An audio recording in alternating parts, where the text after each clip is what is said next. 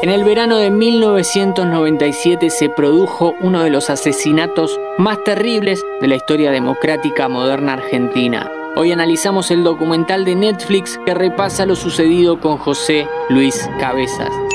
Apreta el botón de seguir y acomódate porque hay mucho de qué hablar. Fila 10. Bienvenidos y bienvenidas a un nuevo podcast original de interés general sobre cine y series. Dirigido por Alejandro Hartman, se estrenó en Netflix El fotógrafo y el cartero, El crimen de cabezas, una película documental que repasa lo sucedido a 25 años del asesinato aberrante al fotoperiodista en la ciudad balnearia de Pinamar. De alguna u otra forma, este hecho termina siendo un retrato de época de una signada por la corrupción y el vale todo. Verano de 1996. Pinamar. José Luis Cabezas y su compañero Gabriel Michi tienen una difícil tarea.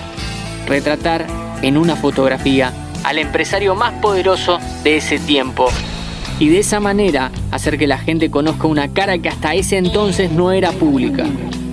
Mientras el equipo de la revista Noticias están con sus parejas en la playa, Alfredo Yabrán camina por la costa con su esposa, sin saber que es capturado por primera vez por una cámara.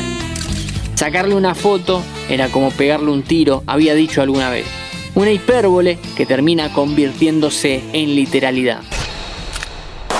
Adobe Films es una productora de cine fundada en 2006 y conducida por Vanessa Ragone. No por tener menos de 20 años, la empresa tiene pocos hitos. Hasta acá ganó un Oscar por El secreto de sus ojos y convenientemente para este podcast vamos a hacer mención de la serie documental Carmel, quien mató a María Marta, la cual trajo nuevamente a la conversación pública un hecho criminal argentino. En esta oportunidad la productora vuelve a apostar a llevar un documental de True Crime nacional a Netflix. Empiezo por una visión completamente subjetiva. Es difícil calificarlo para quien habla. Como persona que le interesó los detalles del caso, hizo un seguimiento a lo largo de los años y vivió la época, esta producción a nivel macro no me terminó aportando algo nuevo. Ahora bien, teniendo en cuenta que es el lanzamiento de una producción en una plataforma de alcance mundial y que hay gente que nació después del crimen, el documental toma otra dimensión. El fotógrafo José Luis Cabezas fue asesinado el fin de semana.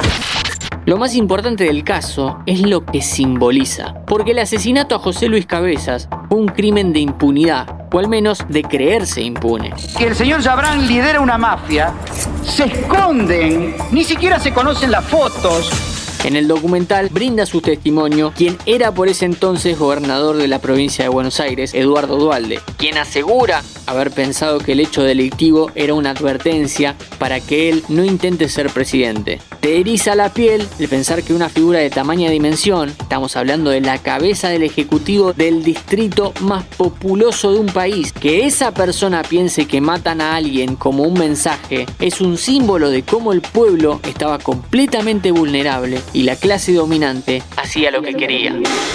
El documental va repasando los hechos cronológicamente, desde el verano anterior, el asesinato en el 97, las primeras sospechas, los movimientos que hacía el aparato político, tanto para agitar el caso como para apaciguar las aguas, y el desenlace, que al día de hoy sigue siendo insatisfactorio. Más allá del ex gobernador se destacan los testimonios de los compañeros de la revista Noticias. En el momento nos dimos cuenta que iba a ser una foto impactante.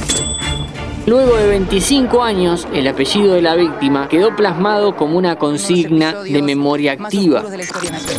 El documental acierta en recordar a la persona detrás del cartel de justicia. ¿Quién era la víctima? ¿Cómo pensaba? ¿Cómo era? Una reivindicación necesaria para completar el cuadro. El material de archivo en el cual se apoya el documental no es novedoso, pero sí está muy bien puesto a los fines narrativos. Lo que sí hay que destacar es el estado de conservación del material original de las coberturas periodísticas o el presupuesto que se haya gastado en restauración porque se ve, se entiende y se disfruta del archivo.